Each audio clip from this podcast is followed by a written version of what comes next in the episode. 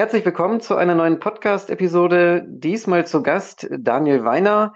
Er kommt aus Paderborn und hat Study Help gegründet. Grüß dich, Daniel. Ja, hi Sebastian, vielen Dank erstmal für die Einladung. Ja, freut mich sehr, dass du die Einladung angenommen hast. Ich habe von dir erfahren, nämlich tatsächlich über den Daniel Jung, der ja Gesellschafter, soweit ich weiß, ist von Study Help und viele, sagen wir mal, ähm, Unterlagen auch bei euch oder bei, bei Study Help herausgegeben hat, nämlich zum Thema Nachhilfe ist das ja alles. Äh, Mathematiknachhilfe jetzt in seinem Fall, aber ihr bietet ja alle möglichen Fächer an. Wie ist denn die momentane Situation bei euch mit Corona und der Situation, wie es mit den Schulen stattfindet, dass da gar keine Präsenz möglich ist über mehrere Wochen? Genau, also genau, der Daniel, der ist auch bei uns Gesellschafter in der Firma, ganz genau.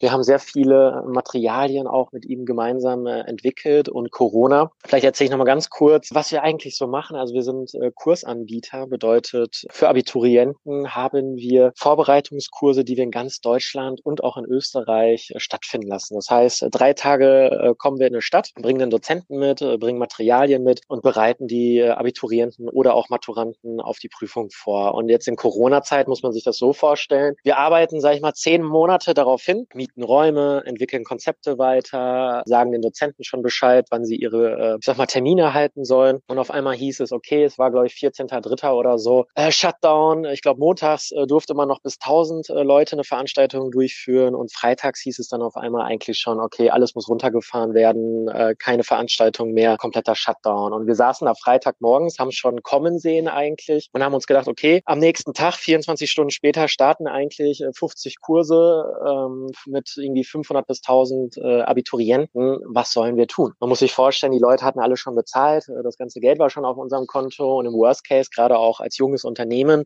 hätte man alles zurück zahlen müssen, hätte die Leistung nicht erbringen können und hätte vielleicht vor dem Ruin sogar gestanden. Das heißt, man war in so einer Situation, wo man natürlich gezwungen ist, erstmal auch Lösungen zu finden, weil sonst deine ganze Existenz ja auch davon abhängt. Das Gute eigentlich, dass wir immer in beiden Welten unterwegs waren. Also das war, sind analoge Kurse, also wirklich vor Ort, offline und waren aber auch immer schon online ebenfalls unterwegs. Das heißt, unsere Kurse hatten immer schon eine Online-Kombination, unsere Hefte haben auch eine Online-Kombination und äh, die Konzepte, ob die jetzt äh, über einen Beamer abgespielt werden oder als Präsentation in einem Webinar, äh, man hört jetzt schon, wie wir es dann auch gelöst haben, äh, hat für uns nicht den riesen Unterschied gemacht. Das heißt, wir haben die Lösung für uns gefunden, äh, diese Vorortveranstaltung dann als ein Webinar dann auch umgesetzt, haben dazu noch äh, Zusatzleistungen auch gegeben, bedeutet, äh, haben noch einen Online-Kurs im Vorfeld entwickelt, sowieso schon gehabt, haben den noch äh, kostenlos dazugegeben als Zusatz auch und haben einfach geschaut, wo können wir überall noch die Leistung vergrößern. Ja, und haben dann äh, innerhalb von zwölf Stunden, würde ich sagen, dieses Vor-Ort-Event zu einem Webinar umgestaltet, mussten natürlich dann allen Schülern Bescheid sagen, den Eltern, den Dozenten, mussten die Software testen und, und, und. Das musste alles sehr schnell gehen, haben wir aber dann ganz gut hinbekommen und ich sag mal, die Resonanz, das Feedback war auch echt positiv dann im Nachgang. Ja, das hört sich danach an, dass man blitzschnell, agil sozusagen umswitchen muss und so ist, nehme ich mal an, das Unternehmertum, ne? dass man an dem Markt dranbleiben muss. Absolut. Also das haben wir über die Jahre ja auch immer gelernt. Man muss oft mal auch sehr schnell sein. Das Kursgeschäft war immer schon so zu führen, dass wir da sehr schnell hantieren mussten, weil es da immer mal passieren kann, dass irgendwie Dozent krank wird und dann mussten wir innerhalb von 24 Stunden noch einen Ersatz finden und so. Aber genau, das ist, würde ich auch behaupten, absolutes äh, Unternehmertum. Eigentlich auch sehr schnell zu handeln, äh, dann auch bis tief in die Nacht hinein oder so. Das gehört dann auch dazu. Und einfach natürlich äh, dem Kunden noch das bieten zu können, äh, was ihm am meisten Nutzen bringt. Also für uns kam es gar nicht in Frage, äh, zu sagen, wir lassen die Schüler im Stich, sondern ähm, das gehört ja auch dazu, dass wir unbedingt den Leuten, die sich darauf verlassen haben, dass wir denen ja auch durch das Abi helfen, dass wir denen auch was anbieten können, um sie dann auch wirklich durch die Prüfung zu bringen. Mhm. Und wie war das? Da war ja wahrscheinlich auch Verunsicherung bei den Schülerinnen und Schülern jetzt gerade in dieser äh, schwierigen Zeit, was sozusagen überhaupt ihre Prüfung anbetrifft. Finden die statt? Ist es vor Ort oder wie soll, gibt es Alternativen wahrscheinlich oder nicht? Wie seid ihr damit umgegangen? Ja, total. Also die Unsicherheit war komplett im Markt. Man merkte schon in dieser ersten Woche von äh, Corona, dass die Anmeldezahlen auf einmal schon direkt runtergingen, weil die Leute schon spürten, findet überhaupt noch Abi statt und was passiert hier eigentlich? Ähm, dann natürlich der nächste Punkt, als wir es dann dann äh, zum Webinar umgebaut haben, dass äh, die Leute natürlich sehr skeptisch waren und auch natürlich viele Leute gesagt haben, möchte ich gar nicht, ich habe vor Ort gebucht, ich möchte eine Vor-Ort-Veranstaltung vom Rechner kann ich nicht lernen. Also diese typischen, ähm, ich sag mal, negativen Assoziationen mit auch Online-Lernen. Äh, das mag mit Sicherheit auf den einen oder anderen auch zutreffen. Wir haben dann versucht, den Leuten halt mit einer Zufriedenheitsgarantie auch zu sagen, okay, pass auf, probiert's wenigstens mal aus und wenn es euch gar nicht gefällt, dann bekommt ihr das Geld auch zurück, aber gebt dem Ganzen wenigstens eine Chance. Haben dann auch viele wirklich genutzt und das Feedback war hinterher besser als jemals auch gedacht. Aber mein Gespür für den Markt ist eigentlich so, wenn äh, der Schüler, der Kunde die Wahl hätte und er zwischen vor Ort oder online wählen kann, dann wird er sich immer zu, ich nenne es mal 90, 95 Prozent eine Vor-Ort-Veranstaltung auswählen. Zumindest ist das unsere Erfahrung, weil ab dem Tag, wo wir dann das Ganze nur noch als Webinar auch verkauft haben, waren das nicht mehr die gleichen Anmeldezahlen, wie es vorher vor Ort gewesen ist. Mhm. Kannst du nochmal sagen, wo ihr überall aktiv seid oder vielleicht auch die Anzahl der Städte? Mhm. Also wir sind in mehr als 200 Standorten in Deutschland aktiv, so also zehn in Österreich. Das bedeutet, ich habe eigentlich ein sehr gutes Gefühl für diesen ganzen Markt auch. Und äh, ich finde es eigentlich sehr schade, dass die Politik nicht mal auf mich zukommt, weil ich habe nicht nur diesen Vorortmarkt, wir haben ja sogar Bücher und Nachhilfeschulen und online. Also ich kann genau sagen eigentlich, wie sich welche Trends äh, verhalten, weil wir in allen Welten unterwegs sind. Und genau dadurch, dass wir jetzt in diesen 200 Standorten äh, auch vor Ort wirklich aktiv sind, kann ich sehr gut sagen, jetzt wo wir für die kommende Phase wieder ein einen Vor-Ort-Kurs verkaufen, äh, der Andrang war jetzt so groß wie noch nie. Das ist totaler Wahnsinn, weil die Leute äh, teilweise auch, was sehr schade natürlich ist, aber man kennt es vielleicht selber aus seinem eigenen Tun, dann irgendwann auch zu viel online haben. Also man darf nicht vergessen, online gab es ja vorher auch schon, nicht nur jetzt erst. Und die Schulen haben natürlich auch reagiert. Aber ich höre immer aus der Politik, online, online, online. Es gibt's doch schon. Es gibt sogar alles. Ich wüsste nicht, was es nicht gibt. Es gibt jede App, es gibt jedes äh, YouTube-Video. Wir haben eh schon immer online gearbeitet. Unsere Schüler gucken schon seit sieben oder zehn Jahren YouTube-Videos Videos. Das ist total normal, online zu lernen. Deswegen, du siehst schon, ein empfindliches Thema für mich. Äh, hier wird gerade nicht das Rad neu erfunden oder sonst was. Es gibt alles schon und es wird auch alles schon genutzt. Äh, und jetzt zu denken, alle Schulen müssen sich ausrüsten, ist meiner Meinung nach, äh, sorry, wenn ich so sage, aber kompletter Bullshit. Also ähm, wichtig ist, dass die Leute natürlich zu Hause mal lernen, als Ergänzung online zu lernen. Das finde ich cool. Online ist eher nicht Konkurrenz, aber eher noch, äh, sage ich mal, mit einem Buch zu vergleichen, aber mit Sicherheit nicht mit Schulunterricht, weil auch das Video, also in meinem Unterricht, wo ich in der Schule war, da hat mein Lehrer auch schon Videos abgespielt. Das ist ja jetzt keine neue Erfindung, sondern es ist leichter geworden, ein Video abzuspielen. Ja, der Zugang, aber das Medium zum Beispiel Video, das, das, ich hatte auch schon Informatikunterricht und habe da auch schon mit Multiple Choice gearbeitet in den 2000ern. Äh, das ist ja alles nicht neu, meiner Meinung nach. Hm. Und erzähl mal bitte ähm, etwas, wie du selber dazu gekommen bist, äh, jetzt diese Rolle einzunehmen. Du hast ja bestimmt etwas mit BWL studiert oder Marketing oder was ist so dein Hintergrund? Ja, also ich habe Wirtschaftsingenieur Ingenieurwesen mit äh, Maschinenbau studiert in Paderborn und während des Studiums war ich immer schon Tutor für technische Mechanik. Also habe da am Lehrstuhl auch gearbeitet für die Studenten, die Tutorien gehalten, sogar irgendwann die Übungen vor 300 Leuten und war parallel auch noch Nachhilfelehrer an der Nachhilfeschule und hatte dadurch dann auch immer schon mit Schülern zu tun und habe Nachhilfe gegeben. Und das heißt, ich war eigentlich in dieser Studentenzeit immer auch in der Lehre mit drin und habe für mich festgestellt, weil ich selber auch nicht der beste Student war, wie man eigentlich sich Inhalte gut beibringen kann und vor allem eigentlich auch, wie man die gut vermitteln kann. Das ist viel wichtiger noch. Und das kam dann immer so gut an bei den Studenten, äh, dass die irgendwann gesagt haben, du Daniel, äh, kannst du uns nicht allen mal eine Klausur vorrechnen? Du machst das so toll, hast du noch mal extra Zeit? Und dann habe ich irgendwann mir den Carlo noch dazu geholt und dann haben wir mal so eine Klausur vorgerechnet und dann waren das auf einmal. Ich habe halt gesagt, tut euch mal zusammen und ich mache das.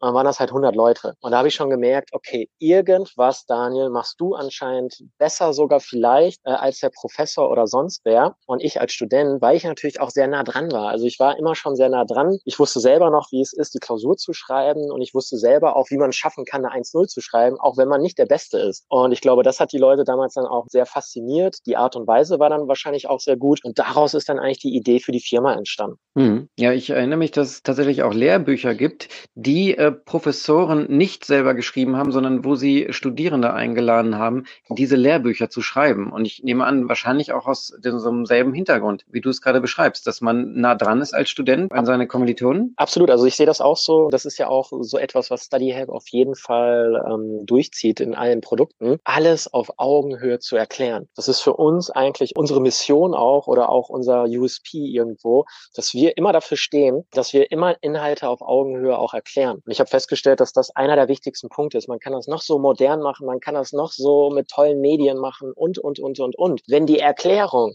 nicht gut ist, dann kannst du die tollste App haben oder sonst was, der Schüler wird es trotzdem nicht verstehen. Es kommt auf die sehr gute Erklärung an. Und das klingt dann immer so leicht, ist aber total schwer, wenn man in diesem Bildungssektor drin ist, weil man dann eher motiviert ist, ich muss die neueste App, ich muss das neueste Video, ich muss die neuesten Methoden immer machen. Stimmt alles gar nicht. Und deswegen wandelt sich dieser Bildungsmarkt meiner Meinung nach auch so langsam, weil es eben nicht auf das Medium drauf ankommt, sondern auf die Erklärung. Mhm. Und das, weil anscheinend es im Schulsystem nicht ausreicht, ausreichend erklärt wird. Und die dortigen Lernenden, die Schülerinnen und Schüler, die äh, suchen dann sozusagen weitere Hilfe. Und das ist dann sozusagen der Nachhilfebereich. Ganz genau. Also ähm, ich würde zur Schule, würde ich einfach sagen, äh, es gibt sehr viele gute Lehrer. Da wird es bestimmt weniger Nachhilfeschüler geben. Und es gibt mit Sicherheit auch nicht so gute Lehrer. Ich habe das gleiche Phänomen, deswegen jetzt komme ich wieder aus meiner Kurswelt, also unserem Kursgeschäft. Äh, wir haben eine Zufriedenheit von 97, 98 Prozent. Ich habe aber jedes Jahr einen oder zwei Kurse von 500, die komplett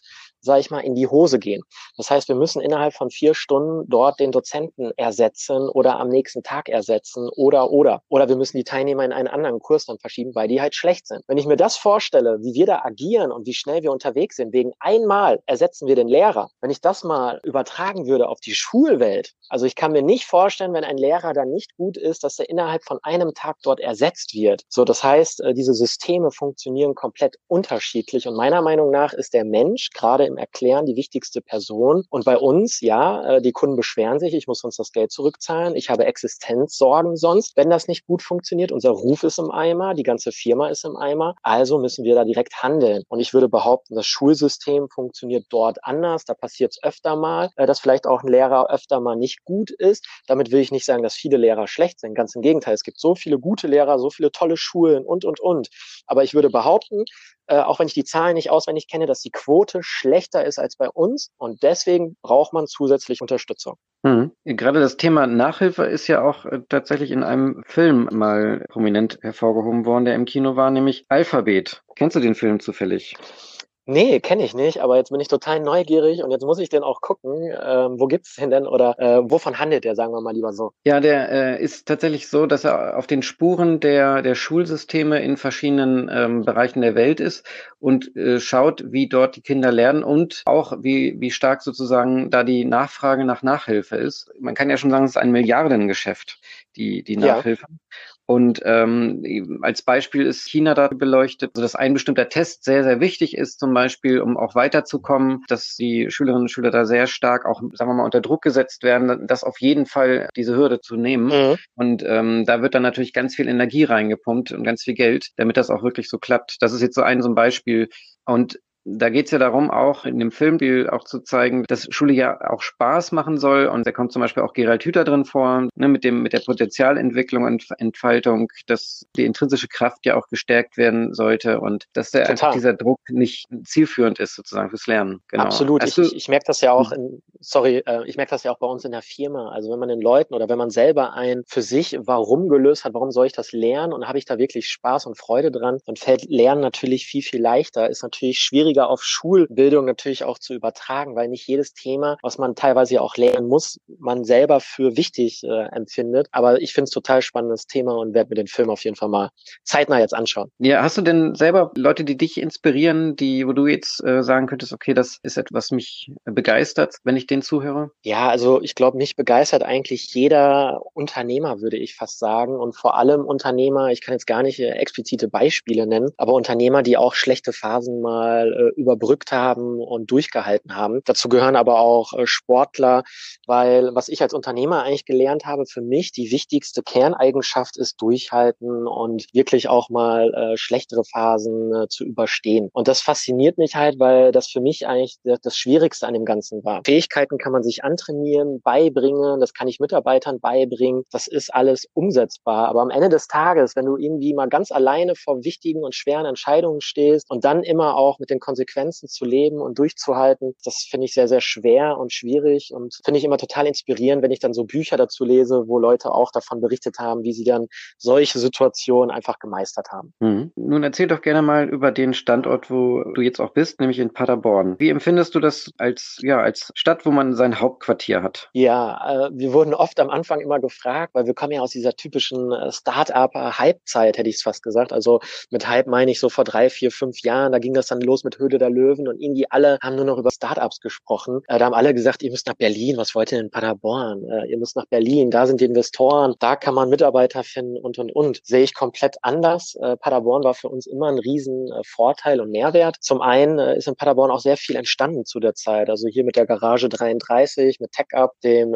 Technologietransferzentrum, wie man es auch nennen kann, ist eine super coole Gründerkultur auch entstanden und sehr viel Unterstützung auch. Und wenn man da zu diesen ersten auch gehörte, hat man natürlich sehr viel Unterstützung auch erfahren. Die Sparkasse zum Beispiel hat uns als Werbegesicht aufgenommen, ist auch nicht selbstverständlich, oder auch mit Kredit unterstützt. Und diese ganze Unterstützung, weiß nicht, ob ich die in Berlin bekommen hätte. Jetzt ist in Bielefeld hier noch die Founders Foundation entstanden. Also ich würde fast behaupten, ich kann hier jeden Tag auf eine Gründerveranstaltung gehen. Äh, es gibt diese Wettbewerbe auch. Ich glaube, da hilft immer auch die Volksbank noch mit und, und, und. Also es, ist, es gibt einfach super viel, was man hier gerade machen kann. Es gibt Business Angel Netzwerk auf einmal. Investoren haben wir hier in Paderborn gefunden mit dem Fonds OWL dann ja auch, mit Enjoy Venture. Und ja, ich würde fast sagen, dass Paderborn eigentlich schon ein kleines Gründerparadies geworden ist und sich auch nicht mehr von den Großen verstecken muss. Mhm. Ist ja auch sehr IT-lastig, Paderborn. Genau, also Paderborn hat natürlich sehr viel äh, IT-Affinität. Also da kann man nochmal den großen äh, Winkor Nixdorf hier nennen. Äh, das war ja gefühlt äh, Apple 2 äh, damals zu der Zeit. Das heißt, man ist hier schon sehr mit äh, Technologien groß geworden. Aber auch die Universität, also hier gibt es auch viele äh, ITler, die man finden kann. Jetzt nicht so viele, dass man hier im Überschuss ist, aber wir hatten zum Glück auch von Anfang an IT-affine äh, Leute auch im Team und konnten dadurch unser Unternehmen auch von Anfang an, also unsere Prozesse sehr IT-orientiert auch bauen. Dadurch konnten wir dann auch überhaupt erst äh, skalieren, weil gerade auch dieses Vorortgeschäft macht natürlich super viel Arbeit. Aber wenn man die Prozesse dahinter zumindest automatisieren kann, dann hilft hilft das bei diesem Größerwerden, Skalieren auf jeden Fall sehr viel. Und ich glaube, auch andere Unternehmen hier sind sehr happy darüber, über die Rahmenbedingungen auch dieser Stadt. Also ähm, wenn ich in den Technologiepark schaue, wo wir auch herkommen äh, als Start-up, äh, da gibt's auch sehr viele äh, IT-affine Unternehmen. Also ich finde schon als Standort Paderborn super gut. Du merkst es, glaube ich, auch, äh, wie ich hier am Schwärmen bin. Also ich möchte hier eigentlich erstmal auch gar nicht weg, bin total happy. Und magst du denn was erzählen über die Entwicklung des Marktes? Hast du da vielleicht sogar eine Vision? Innovation. Fällt dir dazu was ein? Ja, über die Entwicklung des Marktes. Wenn ich mich so zurückerinnere, muss ich sagen, hat sich jetzt nicht so viel verändert. In einstelligen Prozentsätzen würde ich sagen, ist vielleicht Online-Affinität äh, größer geworden, wobei ich, ich sehe ja beide Welten vom Buch zum E-Book zum Beispiel, wo die Verhältnisse in so großen Dimensionen unterschiedlich sind noch, also hin zum Offline-Produkt, dass sich der Markt meiner Meinung nach noch nicht riesig unterschieden hat. Natürlich erzählen gerade viele in dieser Corona-Zeit online so viele Zugriffe Angriffe und, und, und, und, und. Das liegt aber jetzt auch ein bisschen, weil es einfach gehypt wurde. Spannend wird für mich eher, wie sich der Markt nächstes Jahr verhält. Ich glaube schon, dass online zu fünf Prozent oder zu zehn Prozent der Markt größer bis dato geworden ist. Aber auch eher, was ich merke, ist, Kunden sind oft gar nicht die Schüler, die Eltern oder sonst wer, sondern natürlich machen jetzt Schulen so einen Schnellschuss und sagen, okay, wie können wir diese Corona-Zeit, was kann ich sagen, was kann ich tun, damit wir hier nicht als, als Volldeppen äh, stehen. Okay, ich muss irgendein Online-Angebot kaufen, das Geld rausschießen, ob es was bringt, ist egal. Hauptsache, ich habe meine Pflicht getan. Und dadurch profitiert natürlich online gerade absolut. Also ich gehe davon aus, dass wahrscheinlich im nächsten Jahr jede Schule irgendeinen Online-Zugang sich gekauft haben wird oder so und dadurch online boomt. Aber für mich ist der Markt wirklich der wahre Kunde, der am Ende des Tages happy auch ist, der zufrieden ist und es nicht nutzt, weil er es einmal einen Zugang bekommen hat und dann äh, rechts in der Ecke liegen bleibt, sondern wirklich der Kunde, der Schüler, der es täglich auch nutzt. Die Vision, muss ich ganz klar sagen, oder die Vision der Firma, meine Vision ist, dass es eine Brücke ist zwischen Offline und Online. Ich glaube nicht dran, dass die Welt online komplett lernen wird. Mit Sicherheit wird das mal mehr, das ist das schon. Äh, es wird in einem sehr schönen Verhältnis wahrscheinlich von 60, 40, 75, 25 aber mit Vorteil offline sein, gehe ich von aus, weil als Ergänzung funktioniert online überragend. Das ist schon, da stehe ich auch voll hinter. Ich lerne ja auch online, so ist nicht. Aber meine Vision ist eher, dass beide Welten miteinander verschwimmen, dass das beide Welten miteinander komplett im Einklang sind, dass man äh, online lernt und offline getrackt wird oder offline lernt und es online getrackt wird. Ich weiß nicht. Also komplett, was wir ja auch versuchen ist, ähm, wir haben ein Buch, das hat natürlich überall digitale Inhalte als Ergänzung. Das heißt, unsere Hefte haben alle QR-Codes zu Videos, zu Online-Inhalten und selbst wenn du offline offline lernst, tracken wir das online. Was bedeutet das? Also wenn du deinen QR-Code scannst zum Beispiel, dann kriegst du eine Auswertung auf einmal so, hey, auf Seite 16, 19, 20 und 21 hast du jedes Mal den QR-Code gescannt, hast die Aufgabe dazu gemacht, nicht gekonnt, lern vielleicht nochmal diese Themen oder so. Also du merkst, ich möchte eigentlich in eine Vision, in eine Zukunft, wo beide Welten komplett im Einklang miteinander sind. Mhm. Also es gibt ja verschiedene Angebote von diversen Institutionen oder, oder Initiativen. Da fällt mir das Chancenwerk ein, die sozusagen mit verschiedenen Schulen kooperieren, wo es dann darum geht, dass Schüler dann von höheren Stufen den Schülern in den niedrigen Stufen dann bei den Hausaufgaben zum Beispiel helfen oder vielleicht auch teilweise dadurch natürlich Nachhilfefunktionen übernehmen. Oder jetzt in dem ganz speziellen Fall gibt's ja die Corona School, wo Studierende sich gemeldet haben,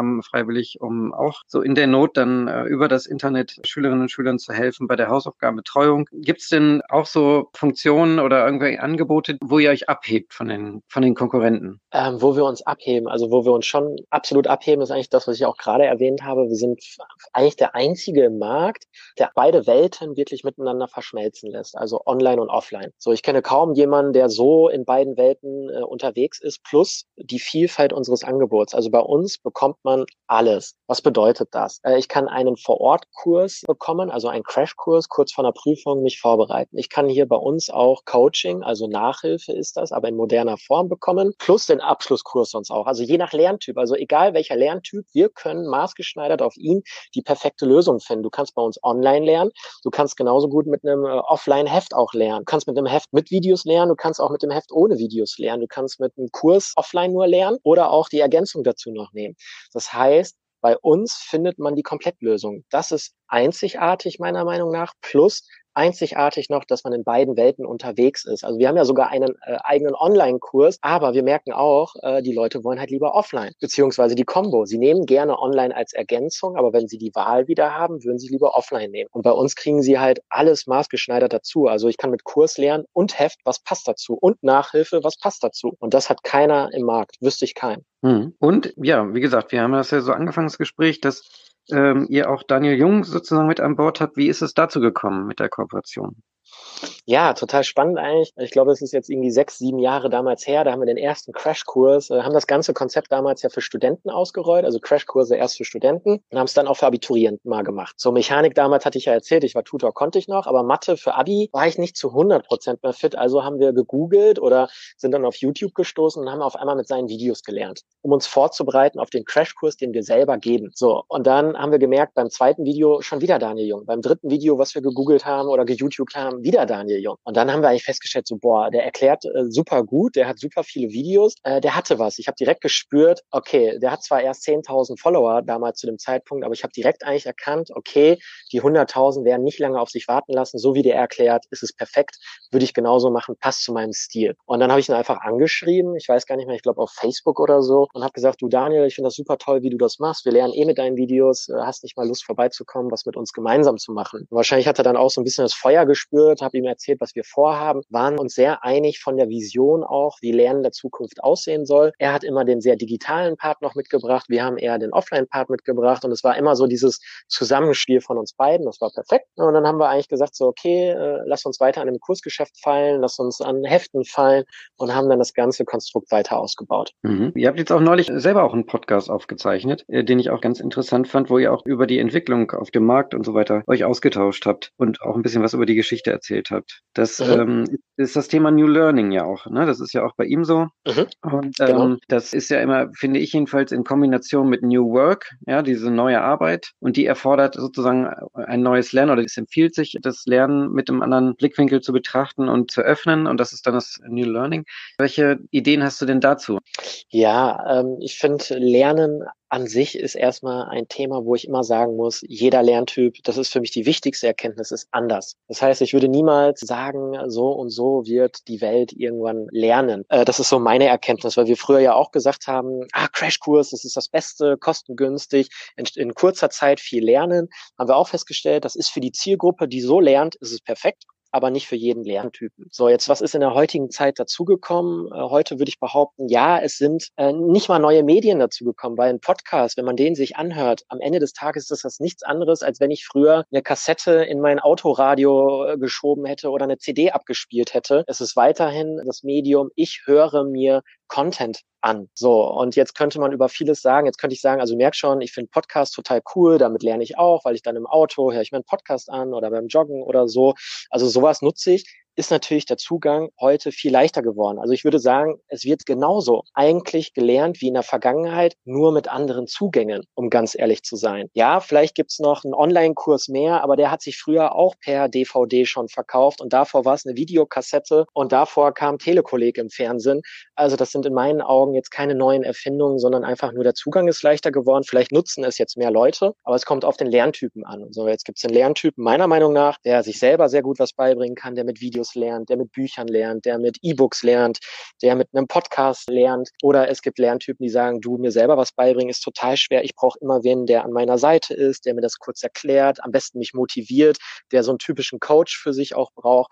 So verstehe ich das Lernen. Wenn ich jetzt beschreiben müsste, wie ich heute lerne, dann sind es in der Regel aus einem Bücher, Erfahrungsberichte von Leuten, wo ich mal gucke, was sind Erfahrungen, was sind Dinge, die ich mitnehmen kann in mein alltägliches Leben. Äh, auch Webinare zum Beispiel. Ich habe gestern habe ich an einem Webinar teilgenommen. So, ich hätte es aber genauso gerne auch lieber sogar wahrscheinlich vor Ort gemacht. Gestern war es jetzt mal ganz schön, da siehst du Lerntyp. Gestern fand ich es mal ganz schön, Zeitersparnis war da ganz toll, war ein kurzes Webinar, habe den ganzen Content mitgenommen, aber hätte es das Webinar äh, live vor Ort in Paderborn gegeben, äh, hätte ich mich mit Sicherheit für Paderborn entschieden entschieden. Also es kommt ja immer auf diesen Zeiteinsatz dann an. Äh, ansonsten, wie lerne ich sonst? Klar, Workshops, Events, äh, aber vor allem im Austausch mit anderen Leuten. Also ich, ich bin in einem Unternehmerclub zum Beispiel drin, äh, wo ich acht Unternehmer, EO, also Entrepreneurs Organization, und alle Unternehmer berichten dort aus ihren Erfahrungen. Und ein Erfahrungsaustausch habe ich gelernt, der ist so wertvoll, das kann mir fast kaum etwas ersetzen. Das heißt, mit anderen Leuten sich einfach mal austauschen, die diese Erfahrungen schon gemacht haben.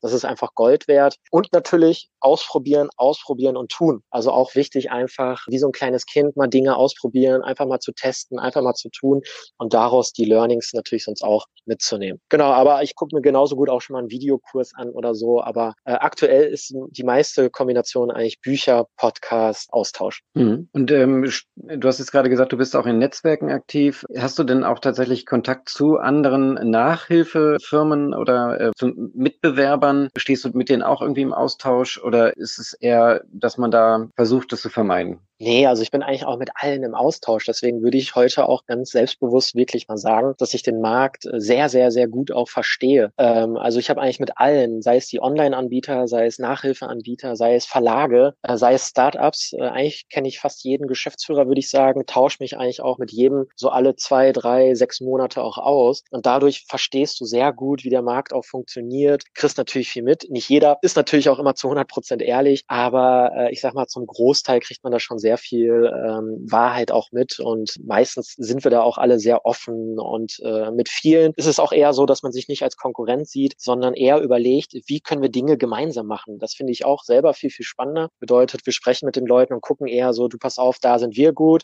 die sagen dann, da sind wir gut und wollen wir nicht da in der Mitte was zusammen machen, um enger zusammenzuarbeiten und ein bisschen voneinander zu lernen und einfach auch mehr Spaß gemeinsam zu haben. Mhm. Gibt es denn auch Kooperationen mit den Schulbuchverlagen oder gibt es da einen Austausch? Auch auch, absolut. Äh, da sprechen wir auch mit denen natürlich, äh, haben auch schon öfter mal hier und da überlegt, ob man eine Kooperation auch macht. Äh, dieser Schulbuchmarkt ist für mich noch total als Außenstehender schwer natürlich zu greifen und reinzukommen, weil da sehr viel Lobbyarbeit nötig wäre, um überhaupt reinzukommen. Kann ich auch gut nachvollziehen, wenn du erstmal drin bist, dann baust du die Schranken so groß, dass da kein anderer mehr reinkommt. Deswegen sind wir den Weg ja bisher immer gegangen, über wirklich den Endverbrauchermarkt zu gehen. Und eigentlich zeigt das ja auch, was die anderen großen Großen teilweise gar nicht geschafft haben. Wir sind zum Beispiel mit den Büchern Matheabitur sind wir auf Platz eins auf vielen Vertriebskanälen. Und äh, da sieht man mal, wie wir es jetzt in einer Schnelligkeit geschafft haben, die ganzen großen Player zumindest in diesem Markt abzuhängen. Schade natürlich, dass wir nicht so leicht in den Schulbuchmarkt dann reinkommen. Da gibt es auch sehr viele Bestimmungen, die du erstmal einhalten musst, um ein Schulbuch auf den Markt zu bringen. Aber ähm, mit Sicherheit äh, schauen da jetzt auch die Großen nochmal auf uns und merken so, okay, irgendwas machen die Jungs da anscheinend richtig. Vielleicht sollten wir uns das abgucken. Oder auch, was wir natürlich schon teilweise auch hatten, äh, Kaufangebote vorliegen oder solche Sachen, eine Mehrheit übernehmen. Solche Gespräche gibt es natürlich auch äh, einmal pro Jahr geführt. Mhm. Gibt es etwas, was du dir noch stärker wünschst? Wünschst du dir vielleicht, dass äh, viel mehr Schülerinnen und Schüler äh, sozusagen einen Weg zu euch finden oder sucht ihr gerade äh, Coaches oder gibt es irgendwas, was gerade sozusagen auf der Wunschliste steht? Also Wunschliste für mich wäre eigentlich, dass Schulen, Politiker, Ministerien äh, wissen, dass die Lösung schon bereits natürlich mal wieder vorhanden ist, wenn es darum geht, jetzt die Schüler fit zu machen für das neue Schuljahr oder auch überhaupt für die nächsten Schuljahre, weil jetzt Stoff verpasst wurde als Beispiel. Weil wir sind ja äh, angefangen und heute immer noch als größter Geschäftsbereich Prüfungsvorbereiter. Das heißt, unsere Gabe ist in kurzer Zeit sehr viel Wissen zu transformieren, um die Leute wieder auf Stand zu bringen. So, und dann wird da überlegt, wie können wir es schaffen, dass Schüler äh, vielleicht noch eine zusätzliche Stunde bekommen in den Ferien oder Sommerkurse und, und, und, und, und. Wir können das deutschlandweit auf Knopfdruck direkt umsetzen, haben auch nächstes Jahr wieder unsere Crashkurse natürlich, um die Leute aufzupäppeln und äh, ja, das würde ich gerne eigentlich am liebsten rausschreien. Äh, die anderen Sachen, die laufen äh, sowieso schon äh, in so einem Drang nach vorne gerade, dass ich da gar nicht mehr so viel schreien muss, weil unsere Bücher in dieser Kombination im Endkundenmarkt schon sehr gut angenommen werden, sowieso. Aber dieses Kursgeschäft, wo jetzt ja alle gerade nach einer Lösung suchen, ich glaube, da kennen uns noch zu wenige. Da heißt es noch zu selten, ey, Leute, wenn eure Schule Unterstützung braucht, dann geht doch zu StudyHelp. Die können die Sommerferien, Herbstferien, Winterferien nutzen, um die Schüler vorzubereiten. Mhm. Oh, prima. Ja, super, Daniel. Dann bedanke ich mich recht herzlich bei dir. Gibt es denn noch etwas, was du vielleicht anschließend noch gesagt haben möchtest? Ja, das da muss ich jetzt noch mal kurz überlegen. Ich glaube, ich konnte es heute mal ganz gut rausschreien. Ich glaube, was mir sehr wichtig mal wäre, ist, dass äh, die Kernaussage einfach ist, digital lernen ist nicht alles. Also ich habe so das Gefühl, dass dieser ganze Hype im Bildungssystem gerade nur noch darum geht, man muss digital lernen, sonst verpasst man was. Das ist meiner Meinung nach kompletter Bullshit, weil die Leute lernen schon digital. YouTube-Videos, fragt den Daniel Jung, der hat, weiß nicht, 250 Millionen äh, Views schon und der ist schon zehn Jahre unterwegs. Unsere Schüler, da lernt jeder schon digital. Den muss man das auch gar nicht mehr sagen, dass sie digital lernen müssen. Die Frage ist eher, wie man im Unterricht Menschen so schult, so gestaltet, dass das Digitale zu Hause noch besser genutzt werden kann. Und da hilft jetzt nicht Internet in der Schule, also ist meiner Meinung nach halt auch Bullshit, sondern man muss das Medium digital lernen als Ergänzung wahrnehmen, das transportieren nach zu Hause für den Schüler oder den Lernenden. Und das ist meiner Meinung nach der Weg, den man gehen muss. Aber in der Schule, ob da jetzt Internet ist oder nicht, ja gut, die Leute haben doch eh auch ihr Smartphone und können mal was googeln, wenn es darum geht. Das sollte eigentlich nicht das Problem sein und die Kernlösung auch sein und dass da jetzt jeder irgendeinen Online-Kurs braucht, sondern dass das Verständnis einfach da ist, wie nutze ich digitale Aspekte ergänzend zu meinem Unterricht oder